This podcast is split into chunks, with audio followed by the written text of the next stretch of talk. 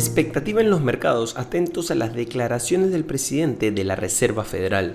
Inversiones al día llega gracias a New Road, tu mejor solución en inversiones. Contáctanos. Hoy, en el plano local, Pacasmayo acordó dividendos por 190 millones de soles, un 0.41 soles por acción, un dividendo del 11.2%.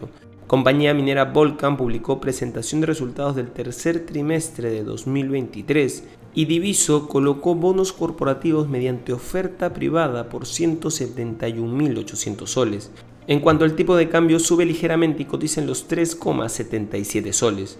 En los mercados internacionales, los futuros de las acciones de Estados Unidos se mantienen prácticamente sin cambios este miércoles, mientras los inversores examinan el poder de permanencia de un repunte en Wall Street que se amplió en la jornada anterior.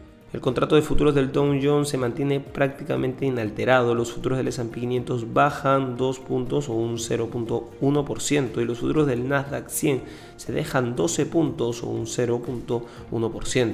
El índice de referencia S&P 500 y el Nasdaq Composite Tecnológicas se apuntaron el martes su séptimo y octavo día consecutivo de ganancias respectivamente, en la mayor racha ganadora de ambos índices de 2021. Por otro lado, el presidente de la Fed, Jeremy Powell, se dispone a hacer declaraciones en distintas conferencias en Washington, D.C.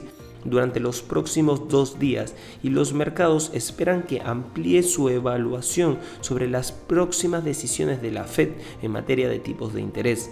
Después de que la Fed decidiera mantener estables los tipos de interés la semana pasada, Powell subrayó que el Banco Central estadounidense mantendría los costes de endeudamiento en niveles suficientemente restrictivos en un intento de reducir la inflación hasta su objetivo del 2%. Añadió que aún no confiaba en que la Fed hubiera alcanzado esa postura, aunque señaló que los funcionarios procederán con cautela ante futuras alteraciones de los tipos.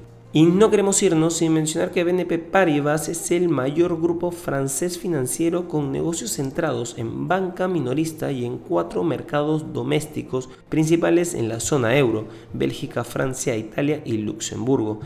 En banca corporativa institucional y en servicios financieros institucionales, BNP Paribas mantiene un sólido y consolidado liderazgo en Europa, fuerte presencia en América y crecimiento en Asia-Pacífico. En los nueve primeros meses del 2023, BNP Paribas registró un margen bruto de 34.976 millones de euros, un 1.2% más que el año anterior.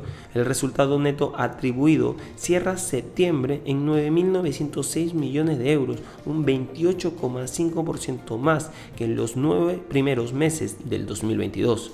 Estas han sido las noticias más importantes de hoy, miércoles 8 de noviembre del 2023. Yo soy Eduardo Ballesteros. Que tengas un feliz miércoles.